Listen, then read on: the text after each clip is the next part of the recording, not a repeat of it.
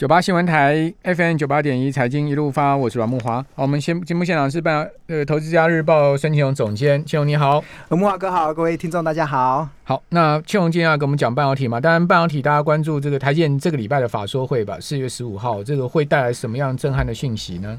呃，其实应该是。他们会明确的表示，接下来半导体产业会进入一个黄金十年的一个大行情。嗯，我觉得这是一个蛮有越来越多的讯息看到这样子的内容了。那我记得前两个礼拜，其实莫华哥在节目中有分享了一则新闻。其实那则新闻就是日本日本半导体的设备龙头厂商东京威力科创，对他的呃社长他们认为半导体的大行情在数年内不会结束，尤其整个数位化全球转型的过程中，其实对半导导体的需求是非常强劲。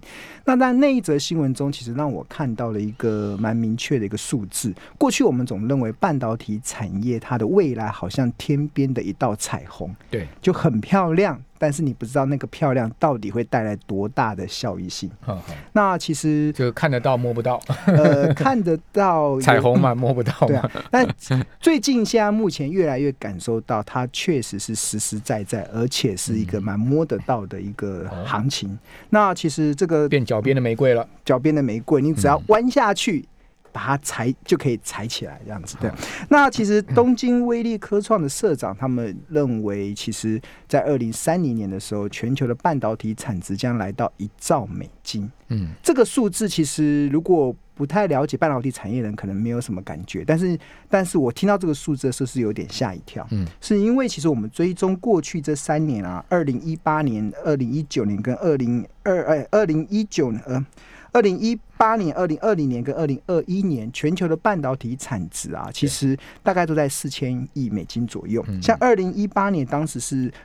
呃，有史以来最高的记录是来到四千六百八十七亿美金。对，那二零二零年因为新冠肺炎的影响，其实上半年有造成市场需求的急动，所以全球的半导体产值其实是有下降到四千三百三十亿美金。那今年预估其实应该会出现一个比较明显的一个复苏。那这个复苏的一个内容会让二零二一年全球的半导体产值是会来到四千六百九十四亿美金。这个是。刷新了两千二零一八年的历史记录，创新高了。创新高，就今年的半导体的全球产值一定是创历史新高。对，那一般来讲，主要是价格回升嘛。对，一般来讲，我们认为创历史新高可能就是这个产业的天花板。对，但是如果二零三零年全球半导体产值它会来到一兆美金的话，那这个。今年的四千六百九十四亿美金就不是天花板了，那搞不好天花板会变成地板，因为接下来的未来的数年内。半导体产业将出现强劲的成长，才有办法到二零三零年的时候来到一兆美金。二零三零年距今就是六七年的时间，呃，九年后，九年九年后。所以如果以四千六百九十四亿美金，每每年都要复合成长多少呢？呃，八点九 percent。哦，哎，这个很高速哎，这个是非常将近一成的成长。因为其实那半导体产值是很大的，它的产值是四千亿美金这么大的，就是你要去想，就是一个经济体越大，它的成长速度要很快很困难。嗯嗯，就像中国大陆。这几年已经这么大的经济体，它能够每年维持六 percent、七 percent 已经是不得了的一件事了。但是半导体产值它已经是很大的产值，但是它接下来这几年会以每年至少八点九 percent 的年复合增长的速度在增长。就大象要要大象要再长胖也很难了，就是这个意思了。对啊，那个小小花栗鼠要把它喂胖很容易啊。对，所以看到这个数字的时候，我们呃原本以为。半导体产业它已经是一个一只大象了，但是没想到这只大象它接下来即将插上一对翅膀，可能要往上变飞象，大飞象 要开始往上飞了，才有办法在九年内产值翻倍，对，而且还要来到一兆美金。那最主要成长什么项目呢？半导体产业其实也蛮蛮多项目的，其实会最主要落在。晶圆制造这一块哦，因为晶圆制造这个是全球这个主要的国家都在拼命在做的。对，那其实在这段时间，我帮大家整理了一些新闻，其实都可以看出来，未来都聚焦在这一块。比如说，呃，前两呃上个礼拜，其实美国总统 Joe Biden 其实他就提出超过两兆美金的扩大基础建设的一个方案。是，那其中他就。拨补了五百亿美金，嗯，去专门去扶植美国的半导体产业。对，这个对美国来讲，其实还蛮特殊的。美国很少会有政府带头去扶植某一特定产业。今天晚上美国时间周一，就台北的今天晚上到明天清晨还要召开。白宫要召开半导体的这个论坛呢，安全会议，安全会议，所以后变成国家安全会议，这样太重要了，对吧？那像他们这五百亿美金，像过去其实美国民主党认同的法案，共和党不一定会认同，但是这个法案呢，两个。不管是民主党跟共和党，大家都支持，因为半导体真的太重要了。而且为什么这么重要呢？其实他们看到这个会影响到未来美国在半导体产业还能不能有这个领导领先的一个地位。因为对美国来讲，他们有一个危机啦，就是在二十年前，美国虽然现在美国虽然是全球最大的半导体的一个市场。对，呃，它大概市占率大概是来到四十二 percent，是，但是他们能够自己生产制造，或者是在当地美国生产制造的比例是不高的，大概呃只有十二 percent，这个在二十年前的时候是三十七 percent，所以换言之，他们现在这个十二 percent 是什么水准？十二 percent 水准就跟中国大陆现在差不多，嗯，因为中国大陆二零二零年他们能够自己在当地生产制造的自制率的比例大概是十五 percent，是，这个包含了。台积电在南京设厂，它包含了三星在中国大陆，包含了他们大陆本身自己也像中芯半导体这些，还有联电的核建，核建对，这就是包含了外商的部分嘛，才有十五。percent。那美国其实现在只有十二 percent 哦，其实比中国还要还要低的数字哦，所以其实拜登会。用这样子的政策，其实一方面其实是希望能够吸引像台积电这样子的优秀的外商企业。对美国来讲，台积电是外商企业，能够到美国去设厂；另外一方面，也希望能够鼓励美国的本土企业，像 Intel 能扩大他们的一个晶圆制造的一个投资。所以很明显的，我们看到拜登在推出这个方案之前，台积电跟 Intel 甚至三星都已经响应了，开始到美国去。台积都已经跟美国人讲说我要去投资啦，那白宫为什么要召召集他要开会呢？白宫召集他开会，这一次我觉得他应该是比较否的是这个呃，应该说成熟制成的部分。它有两块嘛，一个是二八纳米的。对，因为这一次白 白宫他们召集很多是车商，车商都来齐聚一堂。那晶片。对，车商现在最大的问题就是没晶片，就是汽一台汽车有十几万件的零组件，但是缺了那个晶片，一台车还是出不了货。所以现在很多的美国的不止美国啦，全球很多的汽车厂他们都停工了。这个停工的原因不是缺引擎。不是缺轮胎，不是缺呃里面的一些呃里面的一些呃变变速箱这些东西，而是缺这个半导体的晶片。那半导体的晶片其实呃我过去有讲啦，其实车子会用到半导体晶片，不需要太先进制程，对，它大概二十八纳米就够了。那但是问题现在呃美国会想要把台积电找进来，也是希望台积电能够，因为台积电原本对于成熟制程应该没有太大的兴趣。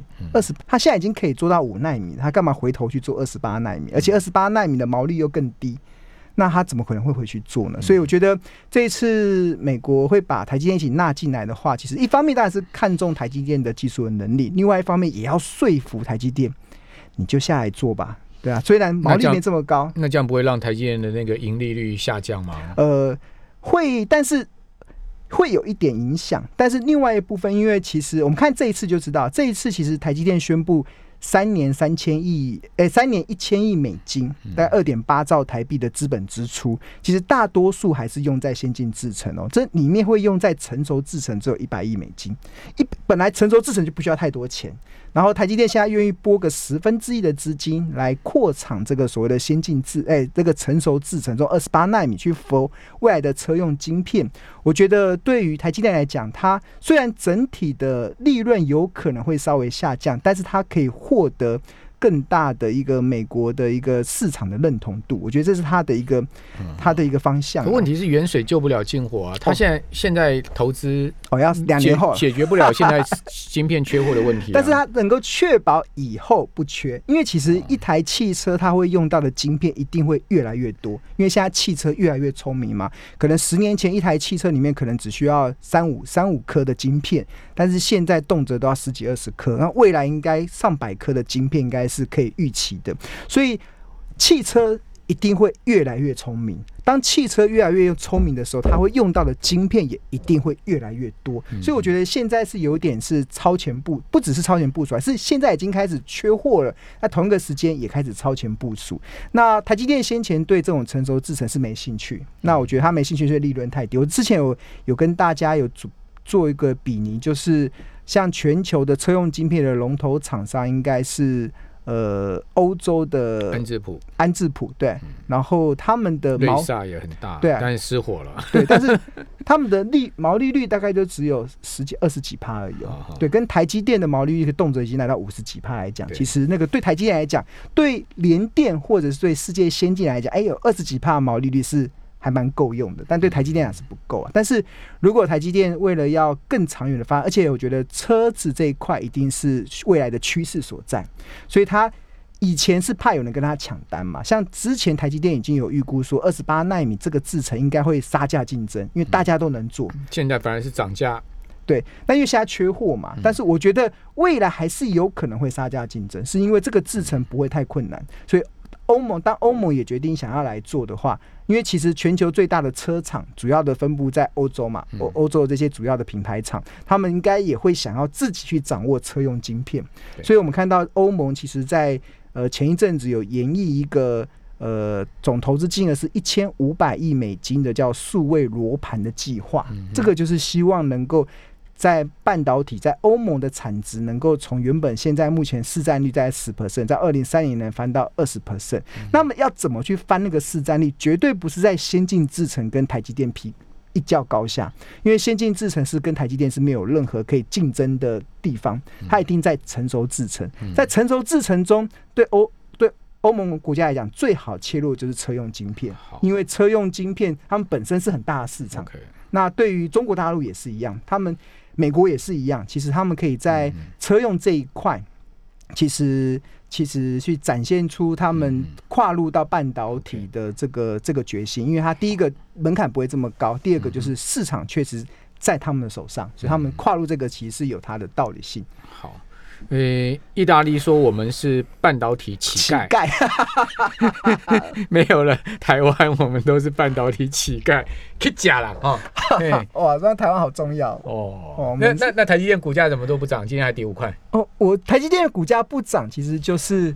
我一之前一直讲嘛，它已经合理反映了它今年的获利表现，所以今年都不会涨了。呃，今年也许下半年就会啊，因为下半年开，因为股价会走在基本面三到六个月，所以我觉得我待会跟大家讲，台积电其实它未来我们可以很肯定，它的 EPS 一定会持续的上升，这个是到二零二五年以前不会有太大的问题。好，我们这边先休息一下，等下回到节目现场。九八新闻台 FM 九八点一财经一路发，我是阮木华，刚刚。现在很有把握说，台积电的 EPS 哦会一路成长到二零二五年嘛，对不对？对。最主要原因是什么呢？就是说，你可以估它，呃，二零二五年的 EPS 会到多少吗？呃，应该可以。到目前为止，这个方向，而且是还蛮肯定的数字，大家可以参考。因为台积电它这一波的资本支出这样子连续投入之后，三年一千亿美金，大概是二点八兆台币嘛，对，大概就可以一直到二零二三年，整个资本支出全部都出来。当资本支出的效用就可以影响一家公司未来的营收，因为营收计算的方式其实叫 P 乘上 Q，P 是价格，Q 是数量。当资本支出其实用于扩厂嘛，它会让整个数量有机会增加。那其实当数量增加，那价格如果没有出现太大的叠价的一个状态之下，那我们就可以计算出它的营收的一个表现。那呃，从从各个面向来看呢，我觉得有一家国际机构叫惠誉国际信评，其实他们有稍微估了一下台积电未来的营收的表现。呃，我我我是看了一个是比较乐观一点的数字，大概它未来这到二零二五年。以前它每一年都可以维持十五 percent 的速度增长，十五 percent。以前台积电的资本支出的规划，应该每年十五 percent 应该不会太大的困难。所以台积电它的营收。如果能够按照十五 percent 的速度增长，那基本上你未来几年的获利基本上都算都都可以算得出来。那今年我们预估台积电的 EPS 大概是二十三点三块，然后到二零二二年的时候有机会来到二十六块，然后到二零二三年的时候来到。呃，二零二二年是二十六，二零二三年是二十九，然后二零二四年是三十三，二零二五年是三十八块。那这个数字出来之后，然后再乘上市场愿意给予台积电目前的合理本益比大概是二十七倍，所以台积电的未来几年目标价就出来了。像今年二零二一年就是二十三点三乘上二十七倍的本益比，就是六百二十九。这个数字我在从今年一月份一直讲到现在，台积电今年获利合理的股价就是六二九。那它在上面上上下下其实都蛮正常的。那但是到明年之后，台积电获利可以来到二十六块。所以乘上二十七倍的本益比，它可以来到七百零二块，这明年的获利的目标。然后二零二三年台积电获利可以来到二十九块，所以乘上二十七倍的本益比大概是七百八十三块。然后二零二四年台积电 EPS 可以来到三十三，所以乘上二十七倍的本益比，台积电的目标价应该可以来到九百块。二零二五年台积电 EPS 会来到三十八块，乘上二十七倍的本益比，台积电就会成为台股的千元。股呃千元的一档股票之一，它的目标价就会来到一千块子，一千块左右。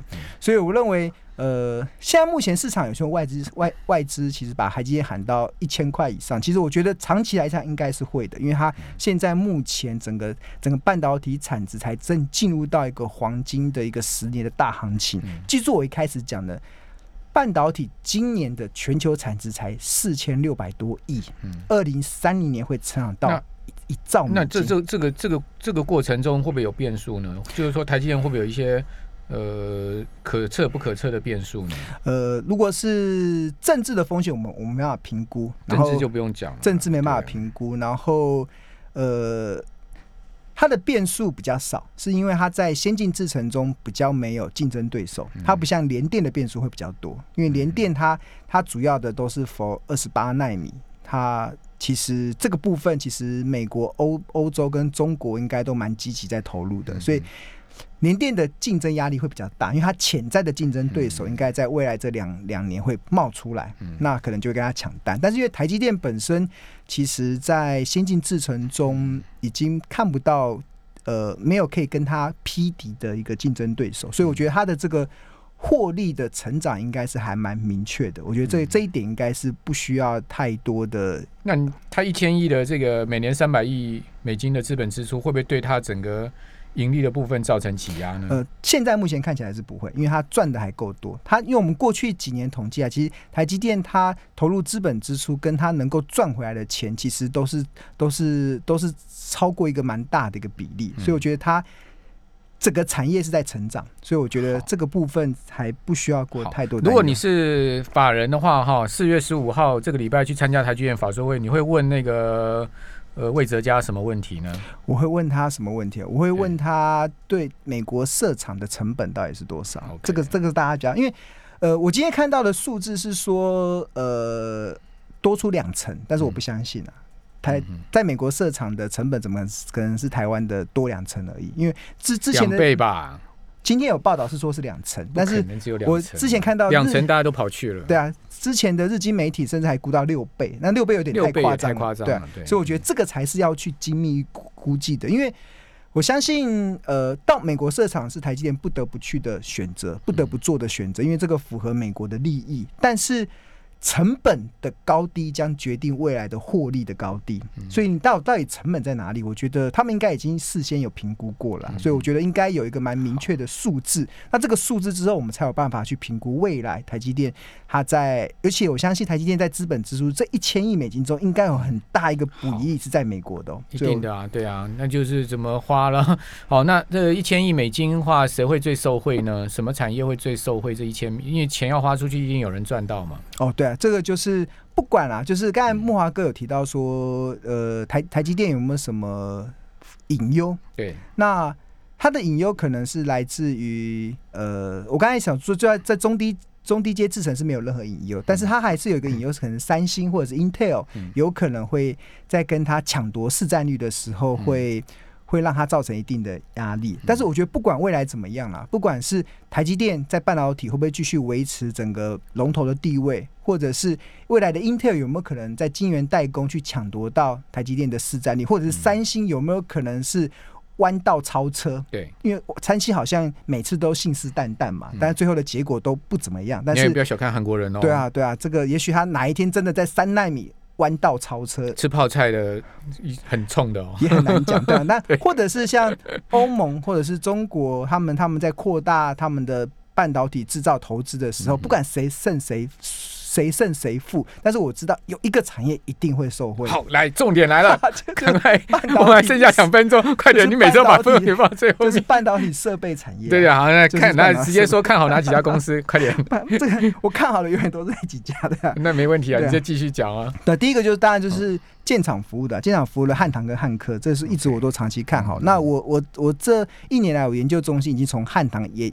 呃，延伸到汉科了。汉科是汉唐的子公司，，那汉唐的股价已经从五百多块涨到两百六了，对啊。那汉科五百五五十块，五十几，块涨到两百，五百多。块到两百六，那就惨了。然后汉科的股价是比较相对落后一点的。那我过去统计，从二零一六年到二零二零年，汉唐跟汉科的股价是亦步亦趋哦，对，因为他们不，他们本身是母子关系。嗯嗯，汉唐的业绩会灌给汉科，这个是过去可以看到的一些状况。所以汉科的股价最近才从三三十块涨到四十几块嘛，嗯所以那个涨幅大概只，还有限。嗯我觉得还有一大空间。它今年是预估配发二点七元的现金股利，所以我觉得这可以去去留意，因为大家都在殖利率也还不错嘛，哈。大家都在扩厂，大家扩嗯厂，其实汉唐就是搬台台积电去盖无尘室。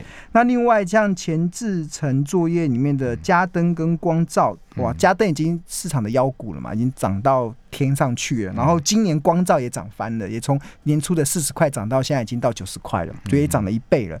我觉得呃，这个可能稍微再再停看听一下。嗯那另外像前段制程中，其实我觉得红海集团的金鼎是一直我非常看好的，我觉得它的获利一定会。呃，持续的走高，那今这两年 EPS 来到二十块以上，应该不会有太大的问题。所以目前的股价在两，今年 EPS 有没有机会二十块？有，今年应该可以到二十块，明年二十二、二十四应该都有机会。而且它嗯它的扩厂预计在二零二二年的时候开始出现比较大的贡献有，竹南那个厂吗？对，那个厂房还蛮大的，所以我觉得金鼎最近的股价已经要挑战历史的高点，它之前的历史高点在两百八十九块，哦，是吗？它没有在三百块以上啊？没有没有两百八十九块，所以如果它一旦很多人觉得一档股票的股价突破历史高点，嗯好像不敢追，但是从筹码的角度来讲，当一档股票突破历史高点的时候，嗯嗯嗯常常都是代表上涨无压力的阶段的。好啊，金鼎有一家小笼包叫金鼎啊，也挺好吃的了。敦化好像在在那个那个那个敦化那边啊，好开个玩笑。还不错，还不错，金鼎这个名字还挺好的。很好好的。，非常谢谢申庆荣总监啊，再次带来半导体的这个专题啊，让我们听众朋友参考。因为半导体是台湾呃最重要的产业之一嘛，哈，所以我们会比较多讨论它。好，不过下个礼拜请这个庆龙换个我们产业了。我们换金融股好了。好，欢迎。